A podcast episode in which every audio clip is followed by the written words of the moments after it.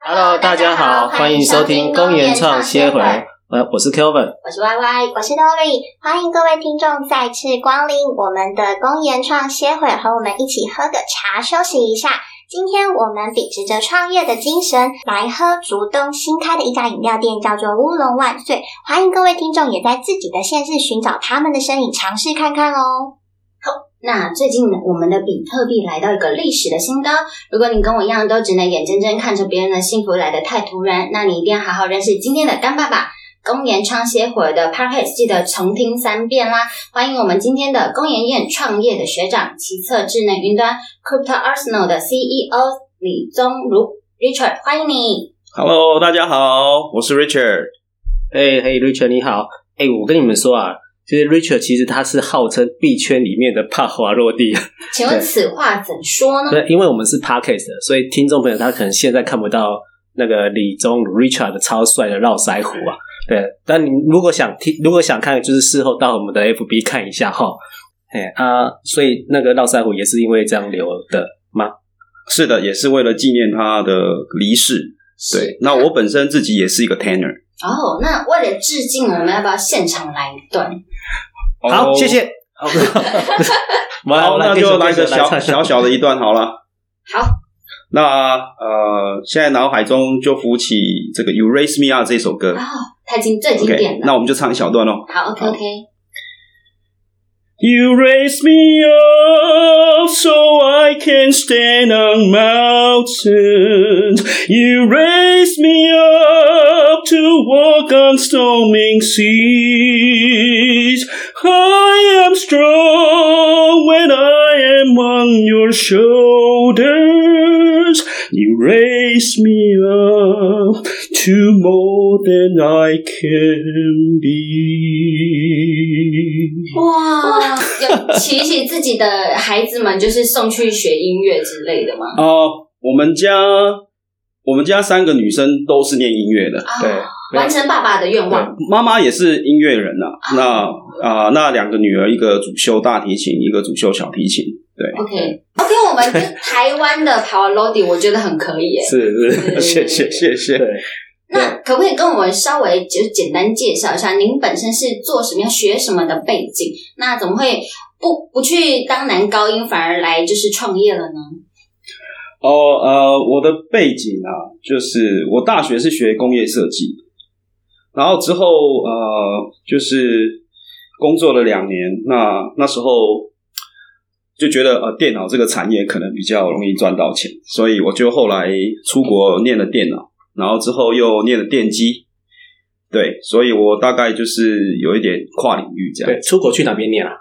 啊、我那时候是去南加大，南加大念音乐系嘛，呃哦电脑电脑呃拍谁电拍谁电脑和电机，对，是 OK，为什么是选南加大？呃，选南加大，呃，因为南加大第一个那时候觉得自己的英文不够好，对，然后或许去华人的地方，呃，安全感可以比较容易取到取得到暖这样。 OK OK 对。 因为有很多人就是靠就是唱歌学英 文，对，所以男高音是那时候这样子练起来的嘛。呃，没有啊，就是小时候就比较喜欢唱歌，然后呃，大学时期也就是很迷古典乐，哦，OK，对，嗯，所以后来是呃，从南加大毕业后之后，就好像也是先在外商工作嘛，一路做到外商的处长嘛，对不对？呃，在南加大毕业，硕士毕业完之后是呃一边呃在博班，然后呃也在一个实验室工作。嗯，对，那但是人生嘛，总是有一些没办法预料的。后来博班也没读完，嗯哼，那就拿了个再拿一个硕士，我就回台湾工作。对就那时候是在竹科， ，OK，然后竹科大概在竹科十年，那之后就换到外商去。是，对，OK，所以其实外商是也是什么，也是电子类吗？呃，我所有的工作经验，在进工研院以前都是在在半导体业，但是我是在半导体里面做软体的，嗯做韧体软体设计。 OK，所以等于工作的前十到十五年都是在呃半导体业，都在半导体业嗯，然后后来才进到工研院来。对对对，那进到工研院是什么样的契机？进工研院是因为那时候呃觉得其实工作也一阵子了，那一直有一个想要做自己想做的事情。嗯对，因为我觉得我个性就比较多元，嗯 对，那静不下来。呃，静不下来吗？也还好，因为当一个 programmer，其实真的是要静下来才有办法 coding。但我是说我个性比较多元，喜欢喜欢尝试一些新的东西。这样，那那时候呃，觉得刚好呃，开始整个国外的那种新创风，就也吹到了台湾。嗯那刚好那时候也有看了一些一些书，呃特别是那时候我记得二零一四年那时候，就是整个呃云端计算，然后大数据，对，那那时候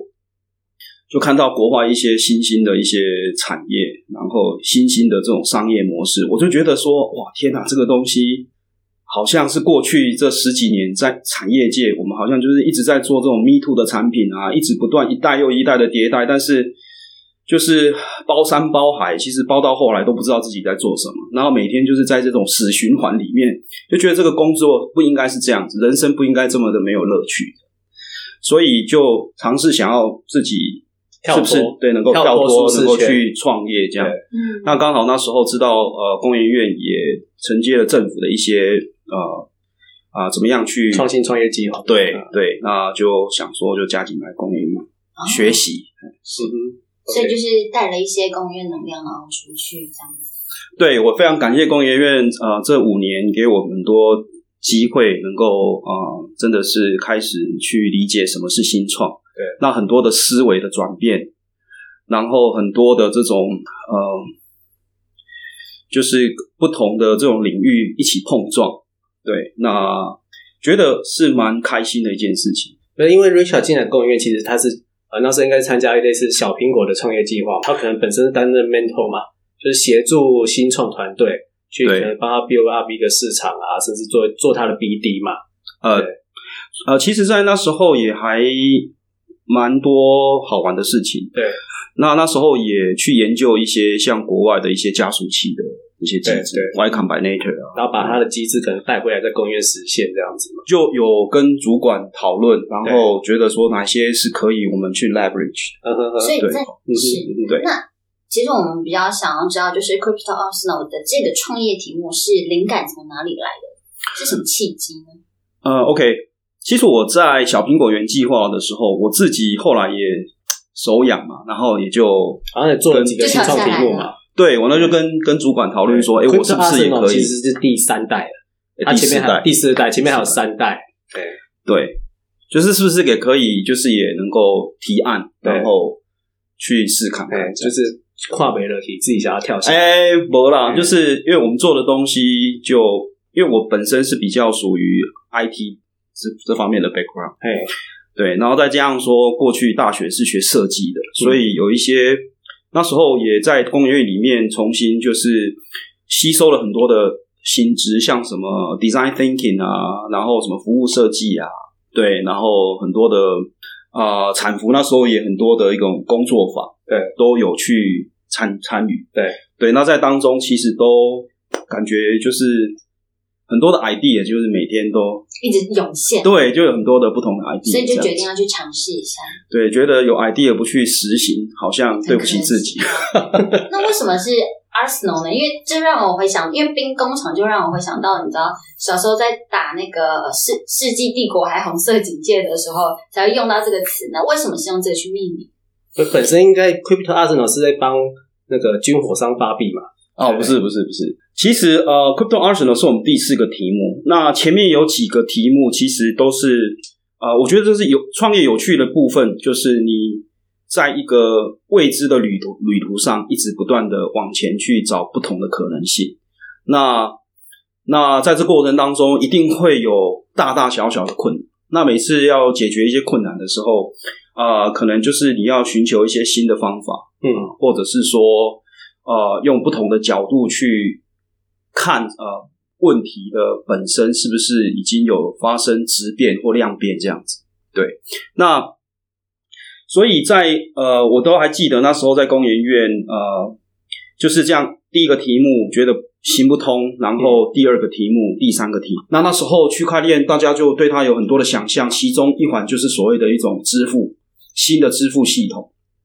对，那所以我们在那个时候，我们其实就有在去接触区区块链。嗯那这个题目后来呃压死我们的最后一根稻草，其实是我们后来一直也在寻求 VC 的这个投投资。那 VC 给我们的一个意见就是说，其实这个题目的进入门槛太低，然后再来它的商业模式是一种 button up，不是一种 top down 的，所以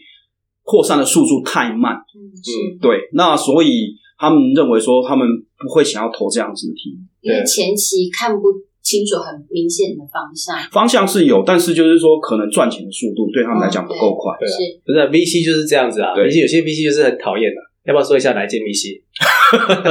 好，这个不方便讲 好不了，过我们是很感谢他们一路上其实给我们很多的一些思维，那这个都是以前做工程师的角度看不到遇的不到的。对，所以其实就是因为这样，到后面才发觉症结点就是东西做完了，但是要不到钱。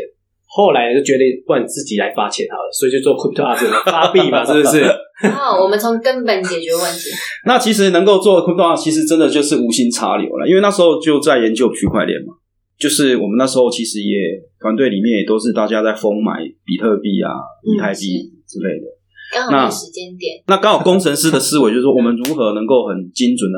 找到买点卖点？嗯对，对，那其实就是透过量化交易，透过写成就是写一套交易演算法，然后你 launch 一个机器人去帮你买卖货币，对，这样胜算会比较高。因为哈，你在传统在买股票市场来说，股票量化交易其实，在股票市场也是行之有年。是的，是对，因的，为其实买股票其实有很多策略，你可能很会买股票，你才知道说什么样的讯号该进场或出是场。是。对，而且像股票市场现在呃，电子电脑已经很进步啊了，所以对进步到量化交易，它可能是用用毫秒在计算这样子的方式。呃，看市场。对，如果在高频的市场，的确是这样。对对，所以你是想要把类似的观念带进来加密货币市场嘛？因为那时候就就是有 team 里面有有小朋友在玩这个嘛，那我那时候就想说，诶，那这个东西可不可以变成一门生意？嗯哼，对，那我正在去研究的过程当中，发觉其实国外已经行之有年，但是国外呃他们的这种模式其实是不是一般人能够能够去使用到这么好的嗯这个工是具这这种量化交易是在交易室在做的啊。对，因为像过去呃很多什么量化基金啊，很多那种 hedge fund，那他们其实是整个公司的力量在把在在做 run 这件这件事事情。对，那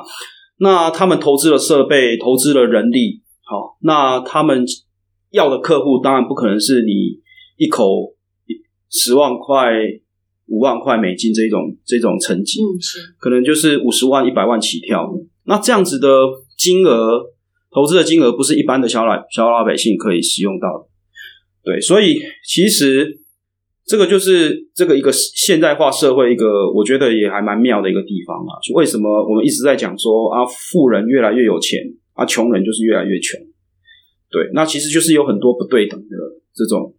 呃现象存在。那包含在啊、呃这个交易的世界里面也是如此。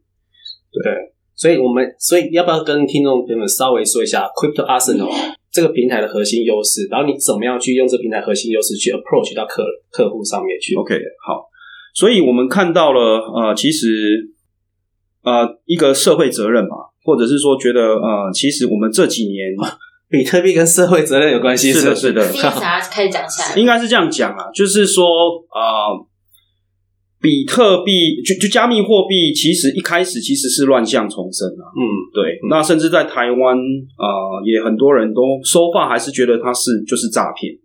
没因为没有没有明确的法源依据，大家就觉得是诈骗。对，因为应该就是说，一个 disrupted 的 technology 出现的时候，那很多大部分、绝大部分的人都还是比较属于资讯落后的对一方。对，那可能有些比较 pioneer，他们或者那尤其又是有一些心术不正的对，那他们就很容易钻到一些法律上没有规范的，然后他们就去做这些不法的事情。对，那所以其实对啊，层出不穷。那 Crypto Arsenal，我觉得我们当初觉得想要把它变成是云端化的一个交易平台，主要有几个呃重要的思考。第一个就是说，嗯，要让这一个技术，要让量化这个工具能够普及到大众去。对那其实这一个理念也是近年来为会推推动这个所谓的 FinTech，就是所谓的金融科技的一个重要的一个理念，就是所谓的普惠金融。嗯，啊、f i n a n c i a l Inclusion，嗯要不要跟听众稍微说明一下这个？普惠金融吗对？OK，普惠金融它的普惠金融它的呃定义就是说啊、它想想要让一般的大众，特别就是呃不是说说非常有钱的人，他们能够用一种可持续性、有效性，并且是啊机会均等的一种工具，能够使使用这样的工具。嗯，然后让他们能够改改善他们的一些经济的一些交易啊、一些活动、一些所谓的所谓的被动收入这这一就块是这，种投资的手嗯就是法，投资的一个一种一种工具。对，那那所以呃，我觉得把它云端化，让这个策略能够让一般的 trader、一般的呃都能够 investor 接就触能到够量使化用交易的策对略啊啦对，而不是在像说过去就是只有富人才能够用到这样的对策略。，因为过去哈，你要懂得写量化交易策略，其实是程序交易员，对他要懂得写程式这些事情。对然后是谁在用？是付了付得起钱叫他写程式的这个人在用。对对，那他那 crypto arts 呢的其中一个概念应该就是，我希望是假设我是一个城市交易员，然后我会我很会写程式，我会做量化交易，但是我可以把我这套策略，也可以让一般的 user 都能够享用。对这应该是其中一个其其中一个理念呐、对对不对？这个就要讲到我们的商业模式。其实我们就是让一些会写策略的人，然后他们能够把他们的策略放到我们这样一个公正的平台，那由我们来当做啊啊第三方来对每个策略进行评估，并且排名。那排名的结果就可以让这些没有时间盯盘、也没有能力写策略的这一些呃投资人、小白、小韭菜，对他能够很快速的找到适合他自己属属性的策略，并且就能够去使用这支策略。是对，那大家现在大家也都慢慢的理解说，现在用策略来做交易，其实是一个更科学、更有纪律的一个投资模式。对，好、那其实这个也应验了这个在《孙子兵法》里面讲的一句话，《孙子兵法》里面讲说：“胜兵先胜而后求战”，就是这个用量化交易策略的一个最佳的写写照。也就是说，一一个会常常打胜战的一一个兵队，他们一定是先计算过，我今天要跟敌人打仗，我的胜率多少？如果胜率够大，我就我就跟你开打，我就出兵打你。所以我们，而且我们又透过所谓的呃智能合约啊、呃因为智能合约其实它。你可以把它想成，它其实就是一个呃公正的一个第三方。对，那它是散布在啊，就是由这个网络上面的这个矿工去负责帮你去维护。那它其实区块链本身就是一个信任机器，一个一个一个不需要监管的一个信任机器，等它于是透过靠网大络的家力量帮你公证这件事情的对 deal，对，对所以我们透过智能合约，我们可以让这些投想要用策略的人，他们不需要为策略先付任何一毛钱，但是我们会计算一个分润费，让它放到智能合约里面。那么这时候他就可以选择他想要用的策略去做交易。那等到这个策略真的为他带进来了收入，就是帮他赚钱了，那么他赚的这个部分呢，在付就会在智能合约的以他已经先放好的这笔分润会，会把它打给这个他使用策略的这个开发者的钱包去。嗯，所以我们称之为这个 model 叫做 split as you profit，就是有赚才有分润，没有赚那这个分润费最终还是会回到你自己的 account。是所以让一般人、一般的这些小白、小韭菜，他用策略用的完全没有负担。其实最重要，他只是需要设置他最最后的一个把把关关口，就是他的停损点。嗯是虽然每支策略都会有它自己的停损点，但是你仍然可以去设置一个你觉得你可以 afford 的停损点。对，所以简单来说，就是应该说，假设 Dory 他就是一个策略城市的交易员，他对自己写的策呃策略非常有信心，他已经在用他的策略在赚钱了。嗯，同时呢，他也可以把这个策略放到呃 Crypto Arsenal 的平台上面、嗯去 share 给 YY，哎，YY 看到这个策略就很就想跟进嘛是，跟单，对不对？万一如果说 YY 赚了钱之后，你可能还会在。根据智能合约上面的 deal，可能 maybe 分了三十 percent 给 Dory，对，没对，大概是这样子的概念啦、对嗯那这个其实是双赢啊。嗯，对，那不过很多人会质疑说，哎，那 Dory，你为什么要把你好的策略不就自己投自己用自己的资金投，然后为什么还要 release 出来？那的确这个是人性，但是呃，其实一个策略开发者其实他不会只有开发一支策略，对他其实可能手上 maybe 随时都有五六五六支、七八支，甚至更多。那这时候他也可能会去评估说，他到底哪些策略他要投自己的自有资金，嗯哼，对，哪些那策略拿出来骗人啊？不是，那哪些策略他或许觉得说，哎、这个可能呃胜算没有那么高，嗯，那食之无味，但其实还是有不错的胜率。对他，他毕竟他花时间去开发嘛，对对，那这时候他可以就把它放到我们的策略竞技场，是对，那。那因为一般还是绝大部分的人都是用不到策略的状况下，那么这样子的这些策略，至少它是可以被他验证的。对，好，在他投资之前，他可以被他验证的。嗯哼好，那等到 Dory 这一支策略，诶，可能他今天不是只有被 YY 用了，他可能背后可能又被 Calvin 用了，又被其他人用了，诶，结果这些人都赚了钱。所以假设有十个人赚了钱，你是不是就分润十次？他发觉说，诶，这个比我自己拿自己的钱去投，对，诶，可能效益更高。效率更高，因为有自己的钱有限啊，自己的钱有限，对对对对是对。那那这时候 Dory 可能就会觉得说，嗯，好，那我愿意再把更好的策略提交出来。嗯嗯，对。那因为我们是公正的第三方，所以我们也相信一个一件呃这个事实，就是高手真的就在民间。嗯，对。像我们过去这半年来，我们跟台大职工合作合办对这个交易竞赛，是那我们就发觉，其实呃，做 Crypto Arsenal 这么久的时间以来，这半年来其实最精彩的，因为我们发觉一件事情是，呃，因为金融科技的关系，因为这个领域啊、呃就是现在火红嘛，那所以把过去那些理工的人才，他们毕了业之后，就是进到这种科技公司这种生态。完全翻转了，他们慢慢这些理工人才，他们会进，他们会想要进到这一个金融嗯金融的世界里面啦。那特别，我觉得量化交易、量化写策略这件事情，对他们来讲是再适合不过，嗯因为他们就能够用他们的过去的这种理工的思维、理工的训练，那他们去可以 create 很多不同的有趣的策略。什么 machine learning 的啦，然后 polynomial 的 regression 啊，甚至有人用二阶导函数，我们高中学的二阶导函数求极值，然后去设置它的滤网的，像很多的这种呃新的 idea 都出来，而且在这一个呃比特币的加密货币的市场，因为它目前还算是相对早期的市场，哦，所以一些比较 creativity 的策略，其实常常都有很不错的的效益。嗯，对对那而且在在大众都还不知道有这样子的这种工具的时候，也就是说，其实这个市场目前来讲还不是那么的有效率的时候，那你用了一个更有效率的，那你你造成的结果就是可以有更多的被动收入进来。嗯是所以你是最近这半年有跟台大资工系是廖世伟教授合是，作吗，我就是跟廖世伟老师对对，那那后来好像还跟了必安这边有合作，目前他是全世界啊、呃现货交易所最大的。哇，那你们怎么会跟他们合作到？哦，其实是因为我们在，其实我们一开始我们就是尝试买了做很这多件事必情安币嘛，啊、没有啦，尝试想要跟学生去去 engage，因为过去跟一些比较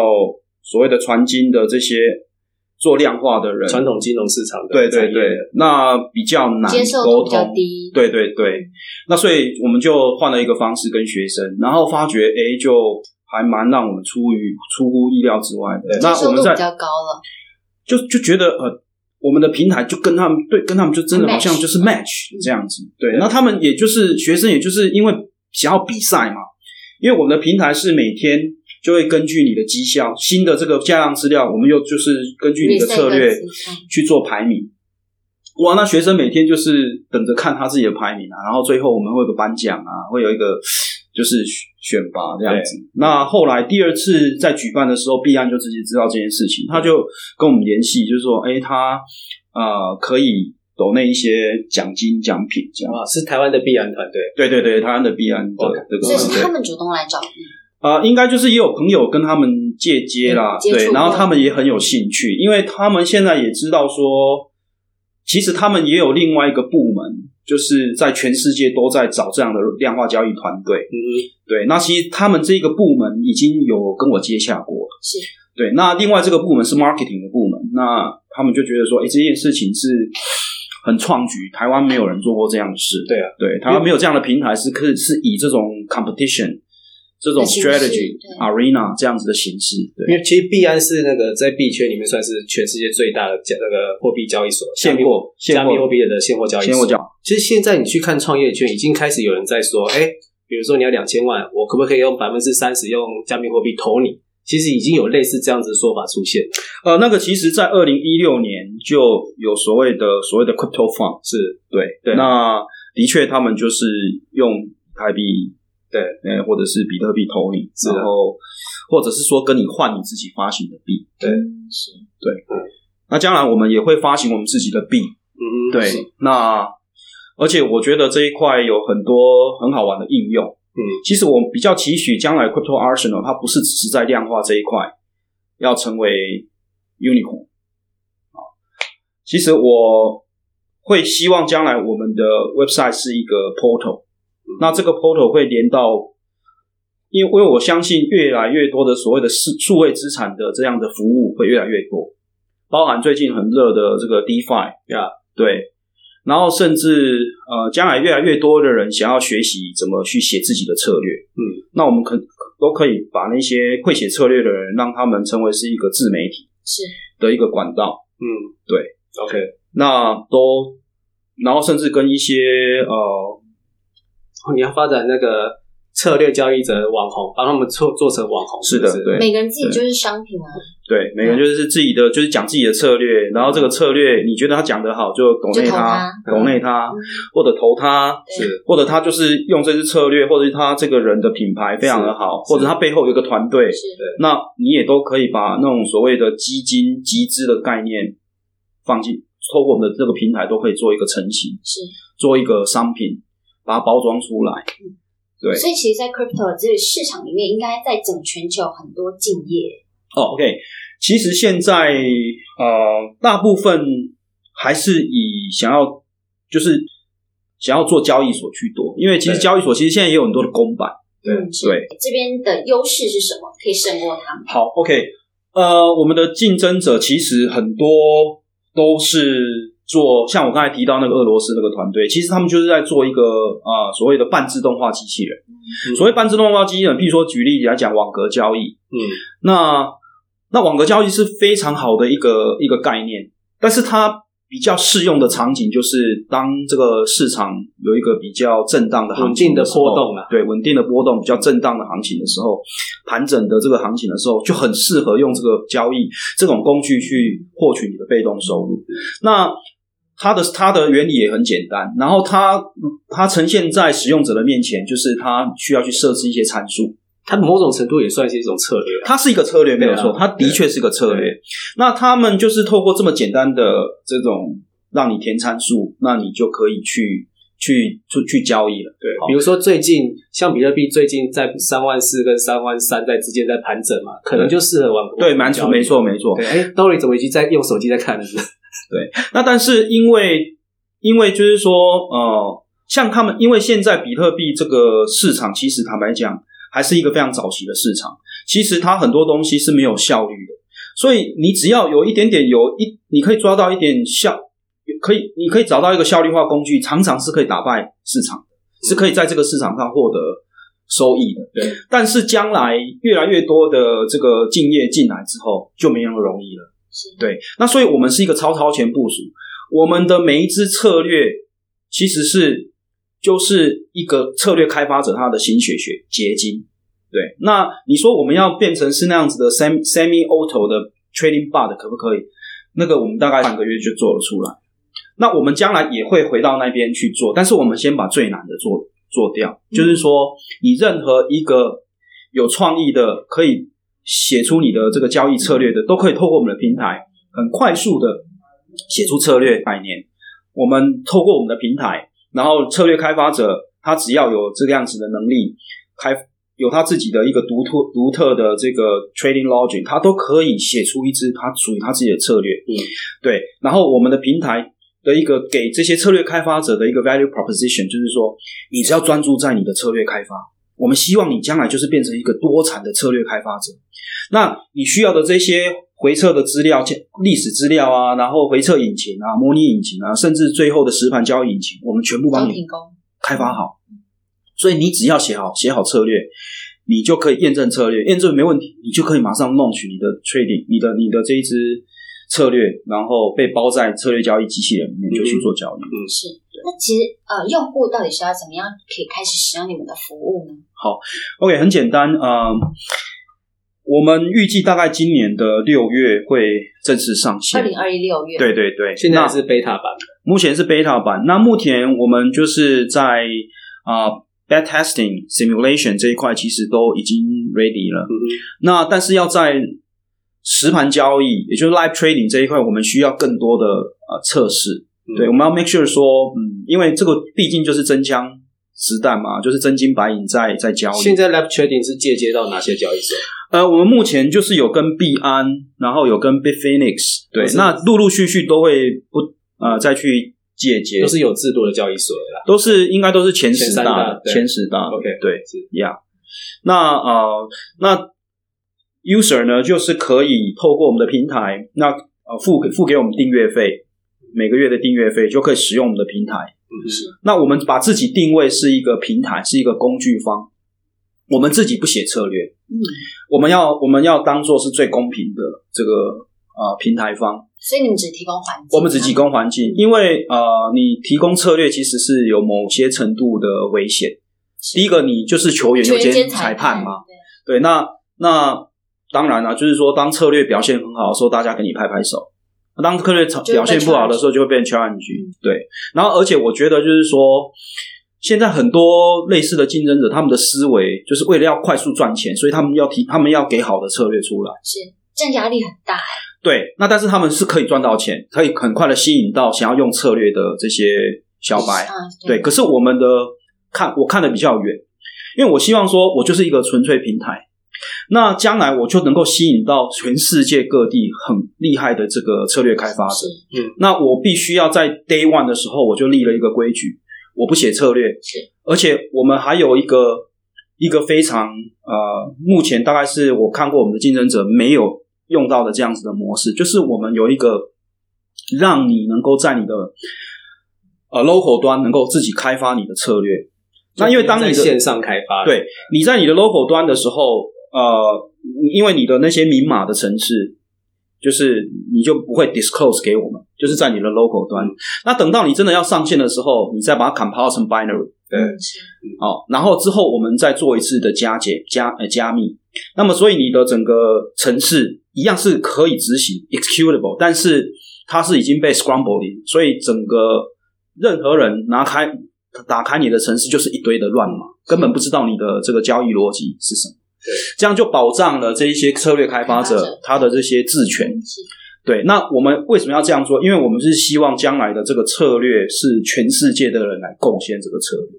不是在不再是局限在某个地区、某个国家或某家公司。哎、所以你们的商业模式就是，其实你不是跟策略开发者去跟他们去收 profit sharing 或是什么样，或是提供环境让他们使用。对对，你的你的获利模式反而是跟针对一般 user，获利者，对对他想要去做跟单的话，或是他应该是说他需要做订阅才能够享受这样的服对务、对对，，我们目前第一阶段，我们就是不去参与任何的分润，是，我们就是纯粹的订阅费。嗯，对，那当然，他订阅看到什么？他订阅就是说，假设我今天是会写程式的人，对，那他用我的环境，那是不是我提供一些开发的环境给他，他就很快的写了策略，他就可以去交易？对。那对于 trader 来讲， 哎，上面有策略啊，我可以去选。对，这同时也是要订阅才会看得到。对他，他需要，哎，他他他不用订阅，他也看得到。但是他如果真的要去做实盘交易的时候，他必须要有足够的时付费的时数。 ，OK，对 OK 对，因为我们目前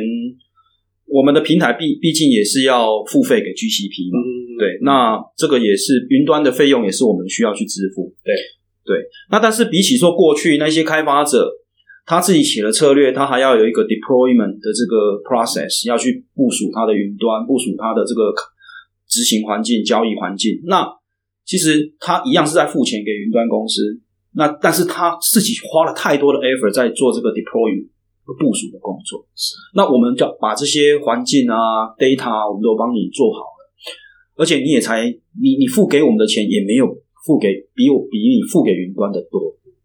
对，目前的订阅机制，因为现在还是 beta 版啦，所以现在还是 beta 收费机制还所以目没前有，还没有是 clear 嘛？对，还没有很 clear。呃，未来是要怎么样去建立 user 的一个社群呢？因为如果在刚起步的时候， OK，其实我觉得我们做这样子的机制非常的辛苦，因为它是一个 to end customer。那我们目前需要的是 acquire 这些能够写策略的人。对。那但是在传统金融这一块要请他们进来，其实相对难。哎、然后再来就是说，他们熟悉的工具其实也已经有点老旧。那所以呢，他们需要在学习，也需要一点成本。那如果是这样子的话，我们就干脆学培育这些新的一批嗯新的，对，那他们其实对加密货币非常的热衷，对，嗯那甚至我们有一些有些台大的这些学生，他们都等不及我们，他们自己就很快的，就是凑一个一个就是个人版的，然后就能够能够去做实盘交易，嗯嗯，对，那也都有不错的获利。嗯对，有一个人已经说，我已经可以，就是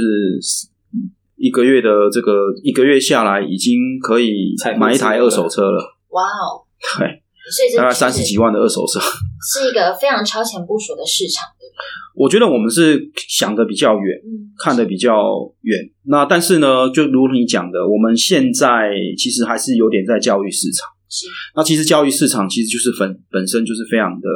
成本很高，那而且效率也没有太好。对，但是我们又觉得，我们既然是走在一个典范转移的路上，那我们也愿意就是就这样这样这样下去。让下去。不过就像你刚刚说，因为你们前置在一直在培养这些策略交易者嘛，对包含跟台大职工这边合作，跟对币安这边合作，所以其实，在台湾，在台湾市场其实已经累积了一批的，就是呃，蛮算策略开发的精英，对，呃就都 OK 已经在买二手车了，对不对？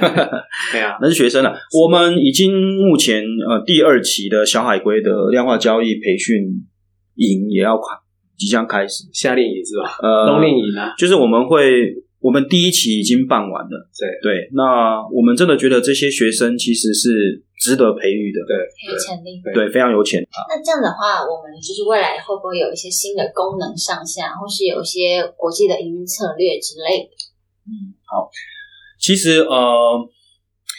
已经陆陆续续有一些大的交易所都在跟我们谈，希望我们将来的策略能够 launch 在他们的交易平台。那他们也会透过这种返利的机制，对对。那事实上，我刚才提到那个那个我们竞争者，那个是俄罗斯的公司啊、币安跟我讲，他们每天在币安的交易呃交易量就已经是上千万美金每天 daily basis。那家公司它已经有多让多久时间？呃，它是二零一七年上线的公司，但是它就是只提供所谓的这种非常制式化的这种半自动的半自动化的交易机器人。对，那使用者需要仍然需要一点点的 knowledge 嗯去说，哎、我今天这个这个 parameter 要填什么？是对，比如说我们讲网格的话，那它可能需要一个 upper bound 一个 lower bound。嗯，对，然后还有你的那个网格的密度啊，对对，你要走等差的或者走等比的这样子的一个，比较没有办法，对就是无脑进入这个没市错场。，对多。那我们是开发我们这样子的一个，刚才我介绍我们的平台，其实真的就是一个无脑，是，就是对我们只要当一个平凡的 trader，对投钱进去，对，而且你投的这你投的轻松无负担，是，就是说有见你才有赚钱，你才跟那个你用的那才个策会略去分。分润，对。那我们其啊实没就赚是钱没赚钱，你把你的停损点设设好对对对，那交易不可能就是说没有风险，投资一定有风险。，对对对，是那我们一直就是想象说，将来我们希望我们的平台就像是一个，我做个比喻好了，我们就像是一个自动贩卖机的设备商。那任何人，你有你今天有一个什么很好的商品，有一个很好的泡面，一个很好的饮料，你都可以上架到我们的平台。对，那使用者看了一下，哎，也不用花很多钱啊，投个十块钱，点一下诶就可以享用这个商品。是，所以我们希望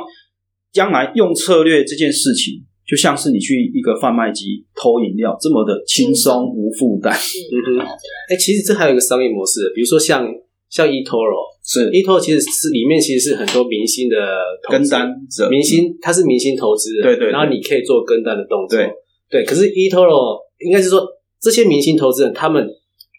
肯定大部分不是量化交易的策略开发者，他们嗯大概就是他凭自比己较的主观交易，自己的哪里哪里去做主观交易，对对对，那有没有有一天是哎、Crypto Arsenal 这边的策略开发交易者的量化交易城市的 API 可以跟 E eToro 这边做借接，所以我在 E eToro 也可以到可以看得到 Crypto Arsenal 的的明星开明明星开发的投资者，对可以没有错对，。这样就是可以促成这双方的合作机会了。所以我刚才提到，我们希望是我们就是一个入口站的概念。那我们希望是跟将来的这种所谓的数位资产的这种服务商，我们都能够借接。对对，是那刚才提到这个跟跟单嘛，因为我们现在就是跟单的，我们的跟单的系统是跟策略。那 E eToro 它是跟人，对对。那事实上，将来我们自己也会有一些明星的这个老师哈、网红们网红们，那一样可以透过我们的 channel，嗯，那他可以培养到他网红自自己的一个粉丝。是对未来会不会有一些新的募资计划呢？其实现在陆陆续续有一些投资人在是接洽，嗯哼对，那但是呃，可能我也觉得我们目前的呃，我们的成绩还不是说非常的亮眼，对对，那我觉得这块是等值得上期待，是等上线之哎后不过再你发酵， 没有，我跟你讲，现在其实前阵子流行大龄创业，你们大龄有没有创听业嗯过我问你们，你们知道全应该中国历史谁最有大龄创业的指标吗？大龄创业是不是对？苏东坡算吗？为什么苏东坡大他龄不是有创卖业？东坡肉之类的好了，我跟你讲，全中国最具大龄创业指标是刘邦。嗯，对，为何那呢？我跟你讲，刘邦他其实是四十四岁杀蛇起义。你有没有觉得为什么要杀蛇？哎、我也不知道。杀蛇是什没么有，其实刘邦是四十四岁杀蛇起义啦。对，然后他在五十岁的时候是拜那个韩信做大将军，嗯那时候韩信才二十五岁，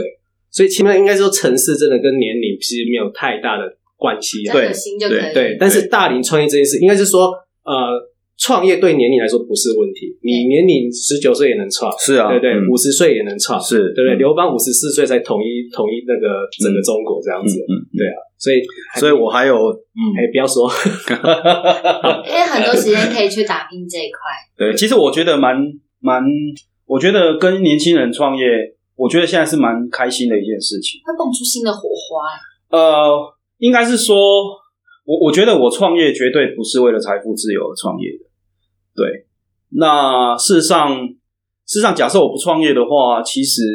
呃，在唱男高音，啊，对， 啊，没有啦。那我我一直跟呃年轻人鼓励，就是说，其实年轻人最，他们其实他们他们他们的资产最大的资产就是他们有不怕失败的本钱。也没什么好失败的。对那 那所以呢，我希望他们是用一个不同的思维进到职场。那这个职场只是说，可能没有办法一时让你有一个稳定的收入啊，或者是说稳定的上下班时间这样。那但是它可以带给你一些一些一些让你探索你人生未来的可能性的一个场域，嗯这种人生经验就跟一般人朝九晚五不一样，不一样。对，嗯招募的时候都这样跟你团队说，是啊，对啊。很动听啊，就感觉就可以签下去。嗯 对啊，那那其实事实上我的我的我的思维也是这样子，对，因为我真的觉得说，假设让我再年轻个二十岁，嘿，那我应该是一定是早就男高创业一了就是你了。最后有没有要用一句话来介绍呃团队，可以让潜在的投资人啊，或者是呃一不管 user 也好，或者是策略交易者也好，嗯投资者也好，或者是想合作的，比如说币安啊、币托啊这些呃可能潜在的合作方，有没有一句话来让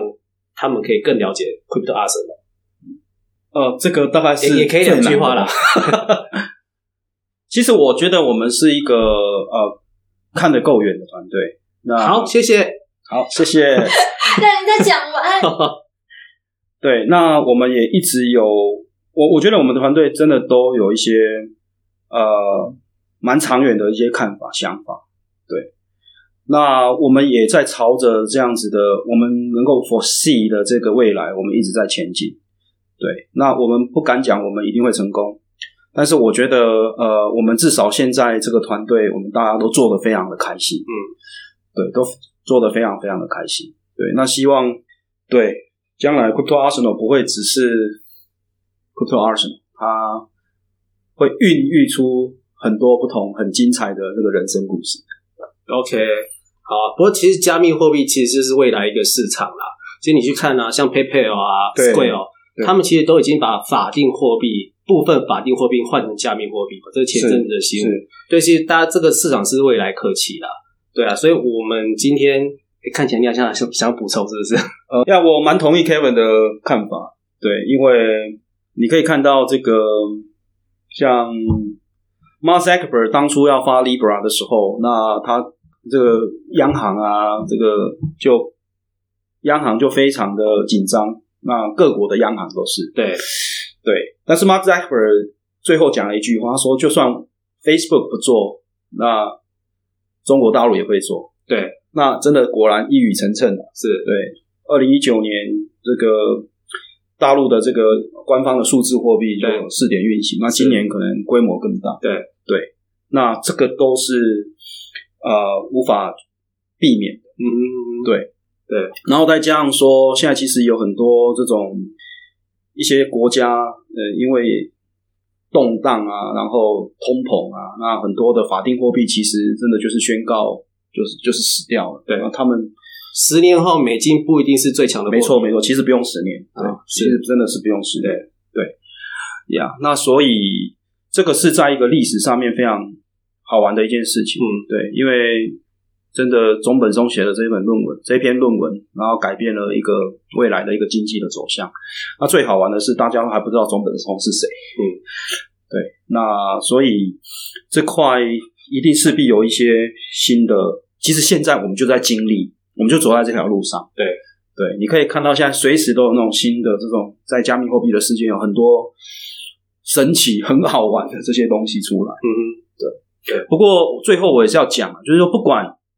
不管这个新的模式啊、新的玩法、新的这种交易、新的这种啊、呃怎么讲，就是嗯呃新的这种呃这种商业，嗯哦，再怎么变，我觉得刚需就是交易。譬如说现在有像 DeFi 出来，就很多的流动性挖矿啊，然后这种高额的这种这种这种贷款啊，就给你很高的这个 APR 啊，对啊，哦对，那但是这个背后会有这样子的一个这么美好的一个世界，背后支撑的就是交易，是那我们就讲交易其实就是刚需，对，就是只唯独只有交易。你才有办法产生这些新的包装、新的商品，对，这个市场要能够流动啊，对，那我认为，其实最健康、最有纪律、最科学的就是量化交易。是 OK，